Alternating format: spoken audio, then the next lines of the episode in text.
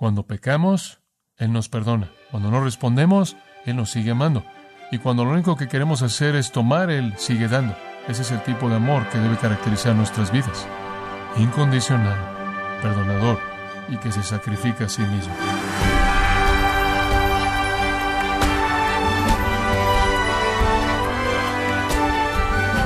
Le damos las gracias por acompañarnos en su programa Gracias a vosotros con el pastor John MacArthur.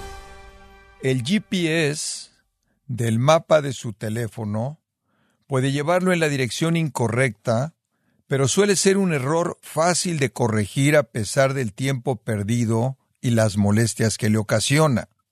Pero, ¿cómo puede corregir las consecuencias negativas de ir en la dirección incorrecta de su vida debido a un concepto erróneo del amor? Hoy, John MacArthur contesta esta pregunta conforme le muestra cuál es la manera bíblica de amar como Dios quiere que amemos. Parte de la serie titulada El retrato de una vida nueva, aquí en gracia a vosotros. Efesios capítulo 5, versículos 1 al 7. Efesios 5, versículos 1 al 7. Permítame leérselos. Sed pues imitadores de Dios como hijos amados, y andad en amor, como también Cristo nos amó y se entregó a sí mismo por nosotros, ofrenda y sacrificio a Dios en olor fragante. Pero, fornicación y toda inmundicia o avaricia, ni aun se nombre entre vosotros como conviene a santos, ni palabras deshonestas, ni necedades, ni truanerías que no convienen, sino antes bien acciones de gracias. Porque sabéis esto, que ningún fornicario, o inmundo, o avaro, que es idólatra, tiene herencia en el reino de Cristo y de Dios. Nadie os engañe con palabras vanas, porque por estas cosas viene la ira de Dios sobre los hijos de desobediencia. No seáis, pues, partícipes con ellos. Debido a que son hijos amados, lo ven en el versículo 1, debido a que son hijos amados, imítenlo a Él. Ahora escuche, la base para imitar es que somos sus hijos. Esta es una de las designaciones más ricas, más gozosas de los cristianos en todo el Nuevo Testamento. Somos llamados los hijos de Dios. Somos llamados los hijos de Dios. Ahora, si Dios es amor, entonces debemos imitar su amor. Si es verdad que Dios se caracteriza por el amor, entonces nosotros también debemos caracterizarnos de la misma manera. Entonces recordamos el ruego, andad en amor. Ahora, el segundo punto que vimos la última vez, y quiero que vea esto, es el patrón. Y ya lo mencioné. El patrón es nuestro Señor Jesucristo al final del versículo 2. ¿Cómo debe esto operar? ¿Cómo debe manifestarse? ¿Cuál es nuestro ejemplo? Como Cristo nos amó y se entregó a sí mismo por nosotros, ofrenda y sacrificio a Dios en olor fragante. Muy bien, debemos andar en amor y el modelo que debemos seguir, el patrón que debemos imitar es Cristo. Debemos andar en amor. ¿Qué significa eso? Debemos amar como Cristo amó. ¿Cómo amó Él? De manera perdonadora, incondicional, sacrificándose a sí mismo. Esa es la presentación positiva. Ahora observe qué rápido se va al opuesto. Aquí viene lo negativo. Y rápidamente en el versículo 3 vemos la perversión. El ruego, la plegar en el versículo 1 y la primera parte del versículo 2, el patrón al final del versículo 2 y ahora la perversión. Lo que Dios establece, Satanás va a falsificar y aquí viene la perversión inmediatamente en los versículos 3 y 4 y usted lo ve ahí, fornicación, pecado sexual. Y es propagado por el versículo 6, los engañadores con sus palabras vanas, que no son nada más que el objeto de la ira de Dios. En donde Dios establece amor verdadero, el mundo viene y establece lo falso, la falsificación. Ahora veamos Efesios 5, versículos 3 y 4 específicamente. Pero fornicación y toda inmundicia o avaricia ni aun se nombra entre vosotros como conviene a santos, ni palabras deshonestas, ni necedades, ni tronerías, que no convienen, sino antes bien acciones de gracias. Si el amor de Dios y el amor de los hijos de Dios se sacrifica a sí mismo, es perdonador, incondicional, entonces debe estar seguro de que Satanás va a pervertir eso y el amor del mundo será egoísta, estará centrado en sí mismo, no va a ser perdonador y va a estar condicionado en lo que gana, no en lo que da. Ese es el punto. Entonces, cuando el mundo dice ama, no está usando la definición de Dios. Significa deseo, placer personal, lujuria. O no estoy negando que de vez en cuando hay algo de abnegación personal, que de vez en cuando hay algo de leche de bondad humana, de vez en cuando hay algo de magnanimidad, de vez en cuando hay algo de generosidad, hay ocasiones cuando el amor, el amor humano, llega a un nivel más alto que otras ocasiones, pero en esencia es placer personal, ganancia personal y es algo condicional. Nunca deja de sorprenderme cuántas personas dicen, bueno, vamos a divorciarnos porque ya no satisfaces mis necesidades. Bueno, ¿quién llegó a decir que el amor tenía que ver con satisfacer sus necesidades? El amor consiste en que usted satisfaga las necesidades de alguien. El deseo físico, la gratificación personal, es un sueño débil, es una burbuja de ilusión. Y si usted quiere vivir su vida entera persiguiendo la fantasía definitiva, usted va a terminar desesperado, privado, y nunca lo va a cumplir. El mundo dice, te amo por lo que haces para mí. Es superficial, egoísta, sensual, sexual. Satanás trata de venderle esto al mundo. Y me parece increíble que los cristianos caen en la trampa. Creo que lo que está pasando en la iglesia en la actualidad, en esta área del divorcio y el rompimiento del matrimonio y la infidelidad y todo esto está basado simplemente en este principio. La gente cristiana no anda en amor como Dios lo define. No lo hacen, no quieren. Pablo dice, no estoy hablando del amor del mundo, fornicación, inmundicia, avaricia. Eso ni siquiera debe ser nombrado ni una vez entre ustedes, ni una vez se debe oír eso. La palabra fornicación, usted conoce esa palabra, es mencionada en sus formas en nombre por lo menos 35 veces en el Nuevo Testamento. Es un problema grande. Ahora, cuando algo es mencionado 35 veces, es un problema. La palabra porneia significa pecado sexual y significa cualquier tipo, cualquier tipo. Hay un término en el griego, encrateia, y esa palabra significa es una gran palabra, significa disciplina y dominio propio. Ese es su significado básico.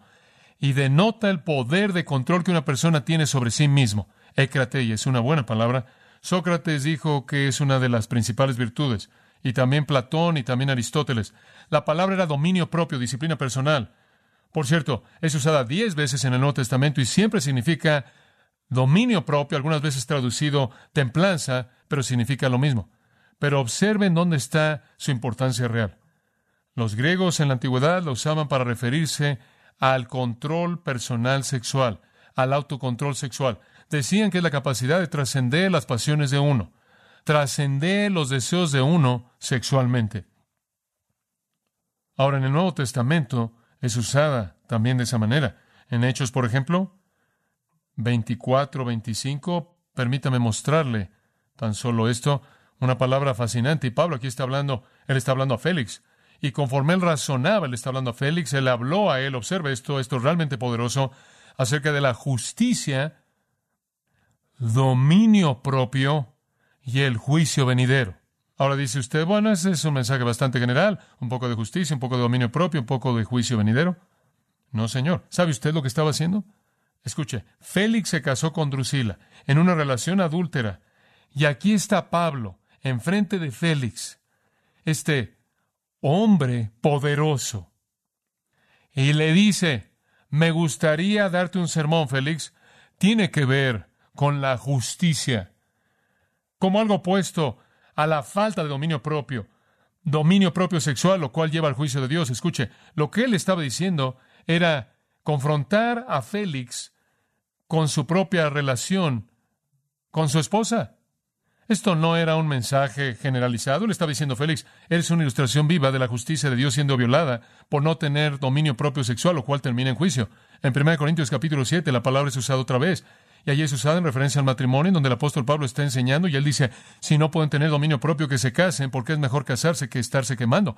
Y significa dominio propio sexual. Si usted tiene un problema con eso, cásese. No trate de decir, tengo el don de soltería, Ciertamente es difícil porque tengo este deseo tremendo por el matrimonio. No, si tiene ese deseo y no tiene dominio propio, dominio propio sexual, entonces más vale que se case. En otras palabras, quiero que vea que la palabra ekrateia es una palabra que se refiere a dominio propio sexual. Ahora, los griegos dijeron que esa palabra tenía una palabra opuesta y la palabra opuesta era porneia. Y entonces ahora puede ver por lo opuesto lo que significa una falta de dominio propio sexual. Eso es porneia es un antónimo de cratella.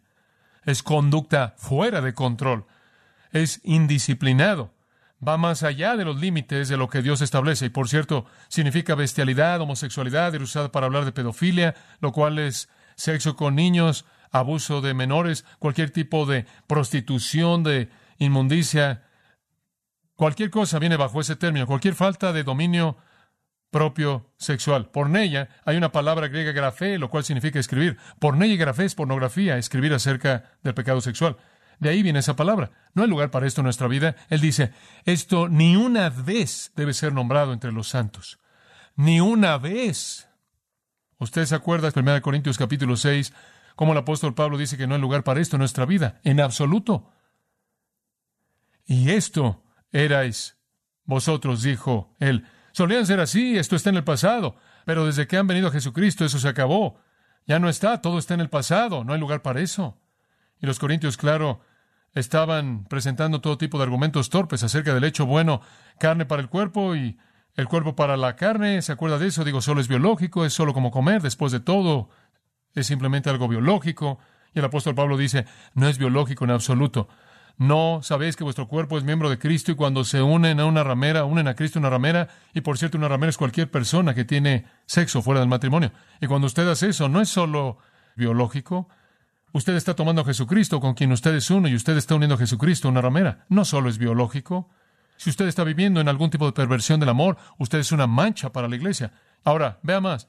Y no vamos a cubrir estas palabras a detalle porque ya lo hemos hecho en el pasado. Pero él dice ni fornicación, ni inmundicia, acatarse, Inmundicia significa el olor apestoso, vil, putrefacto que va con el pecado sexual. Se refiere a actos, pensamientos, pasiones, ideas inmorales, hasta orgías, todo. Eso no es amor, dice usted, pero es tan maravilloso, estamos enamorados. Y Jesús dice, es la misma palabra que habla de el estado de putrefacción, de descomposición, de suciedad, de un cuerpo lleno de gusanos, lenguaje bastante fuerte. La gente dice, pero estamos enamorados. No, usted no está enamorado, porque el amor no hace eso. Observe la siguiente palabra. No debe haber nada de eso. Ni inmundicia ni avaricia, dice usted. ¿Qué tiene que ver la avaricia con esto? Plonexia, avaricia.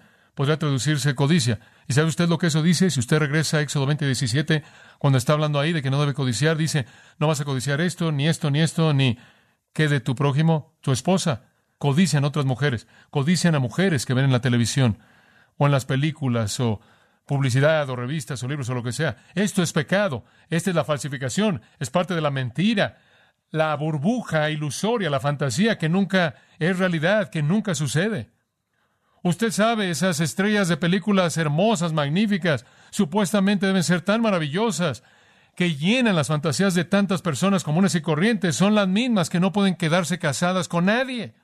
Es una fantasía, es una mentira, es un engaño, es ilusorio, no está ahí. Avaricia. La gente va tras mujeres y las mujeres van tras hombres como si fueran hebillas pegadas a un cinturón. Por cierto, en griego la palabra pleonexia significa defraudar, defraudar.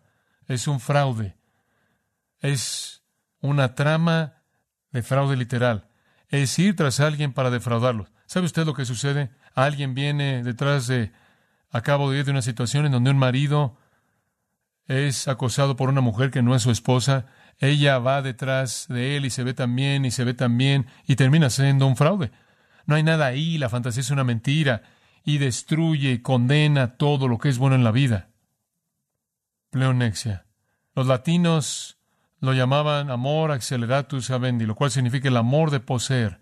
La gente va a sacrificar todo para obtenerlo van a destruir a sus hijos, van a destruir a su cónyuge, van a destruir sus relaciones con sus amigos, van a destruir su hogar, van a destruir su trabajo, van a destruir cualquier cosa cuando tienen la avaricia que dice, tengo que tener eso porque la fantasía va a ser cumplida ahí. Y nunca va a ser así.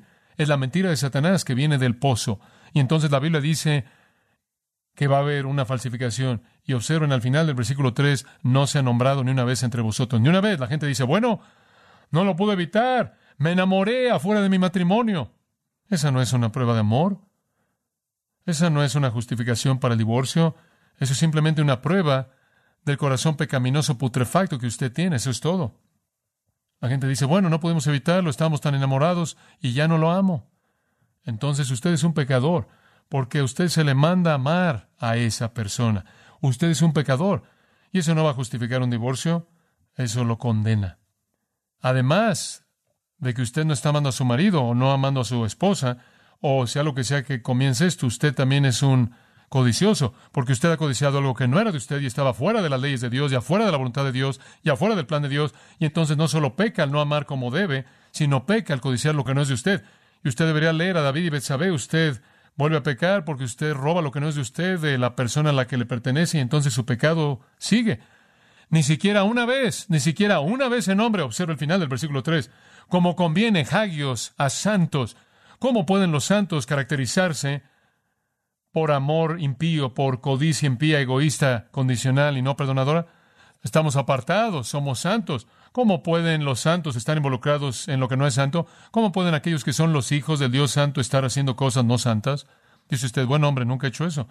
Yo me estoy quedando con ya la mamá mayor aquí a lo largo de todos los años y estoy aguantando ahí.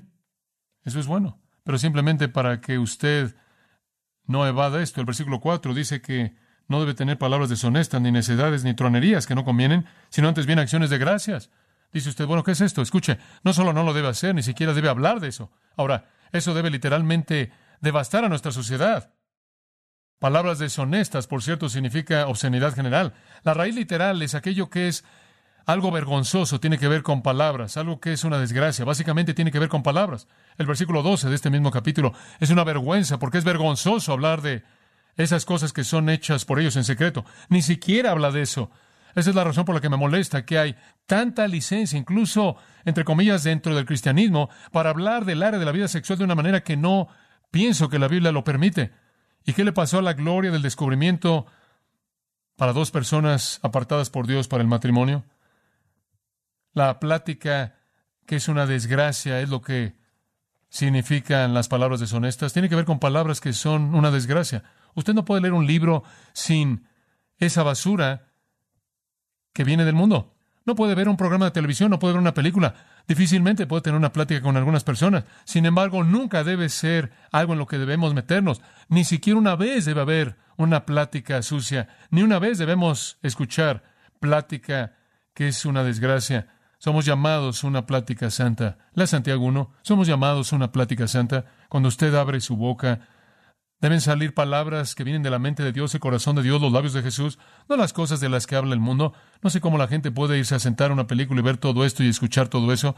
No sé cómo puede hacer eso usted con su televisión. No sé cómo puede leer libros así o revistas así o reírse de bromas así cuando la Biblia dice que ni siquiera una vez debe ser nombrado entre ustedes. No solo palabras deshonestas, sino vea necedades, morologia.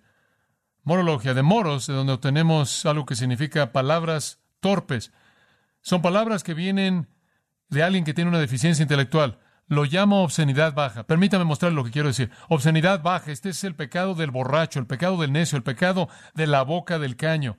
Las cosas obscenas de clase baja. Simplemente pláticas de caño baja, sin sentido, personas que no ayudan con una connotación sucia, obscenidad, baja, morología, torpe. Pero la siguiente palabra es muy interesante. Es la palabra truanerías. Y es la palabra eutrapelia. No significa obscenidad baja, sino obscenidad alta. Dice usted, ¿qué quiere decir eso? Bueno, el mundo literalmente puede voltear las cosas de manera fácil. ¿Alguna vez ha conocido a alguien que puede tomar algo que es dicho y convertirlo fácilmente en algo sucio? Esa es la inteligencia del anfitrión de televisión. El anfitrión del programa ya tarde por la noche, que sin importar lo que usted diga, lo tuerce para que tenga una insinuación inmunda. Entonces, por un lado, usted tiene la torpeza del borracho del necio que simplemente habla con palabras del caño sucias. Por otro lado, usted tiene la sofisticación del hombre inteligente que no es torpe, pero tiene una inteligencia sucia que puede convertir cualquier cosa de manera fácil para que insinúe algo. En ambos casos es una mente de basura. En ambos casos está hablando de algo que es malo y Pablo dice no lo hagan en el versículo 3 y él dice en el versículo 4 no hablen de eso.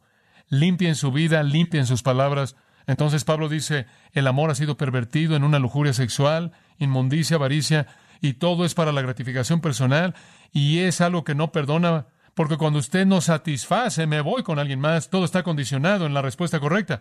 No debemos involucrarnos en eso como santos, ni siquiera debemos hablar de esas cosas ni siquiera oír que se hable de eso. Por otro lado, el versículo 4 dice que debemos dar gracias. Debemos dar gracias. Eso es bastante claro.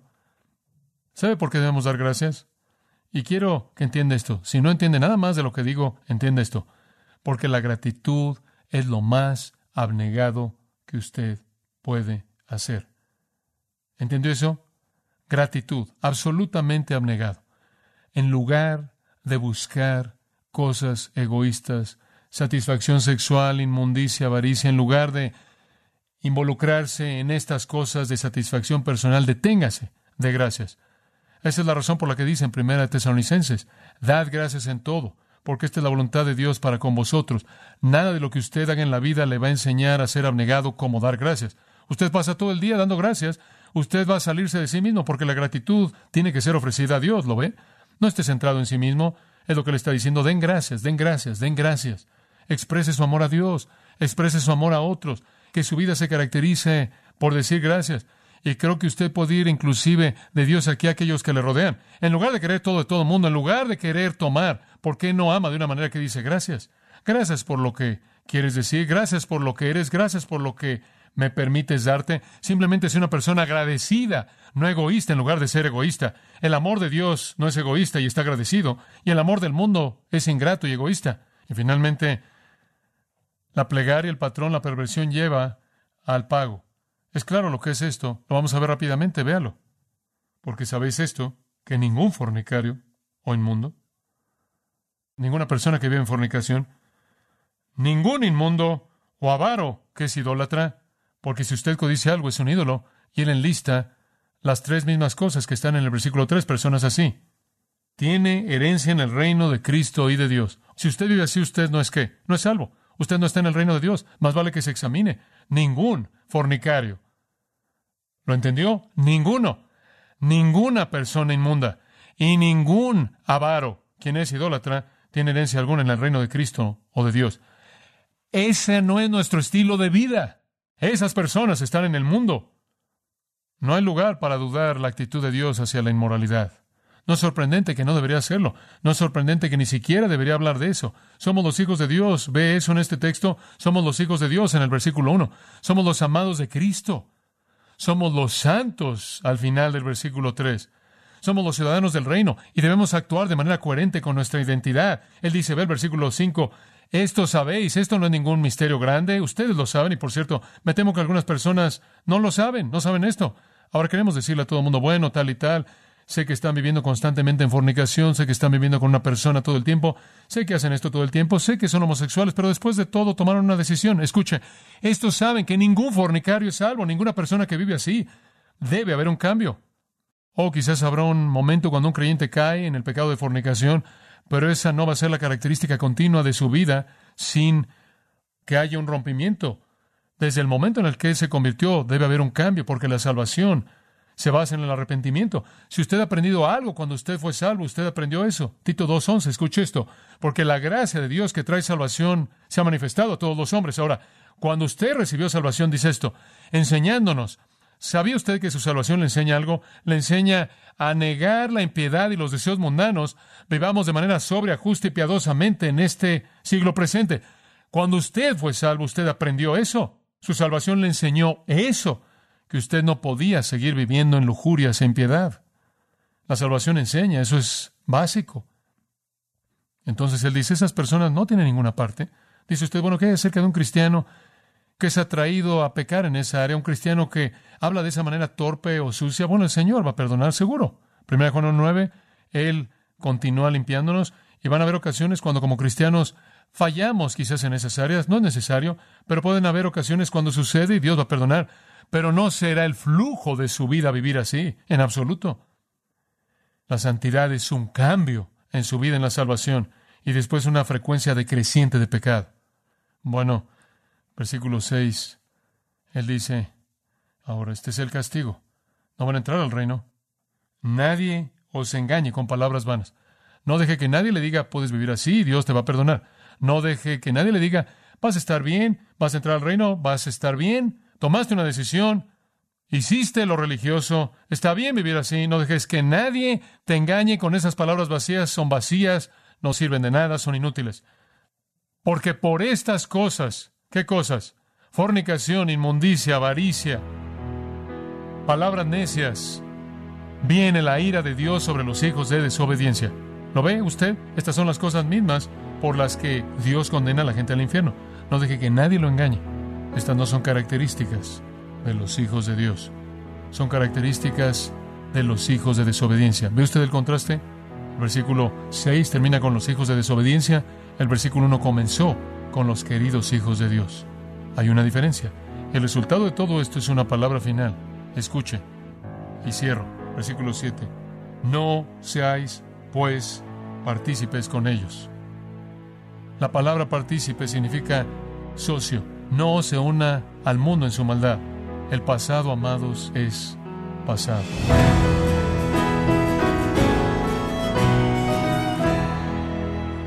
John MacArthur nos recordó que como redimidos de Dios no debemos involucrarnos en actividades egoístas, sino actuar desinteresadamente conforme le damos gracias a Dios por lo que nos brinda.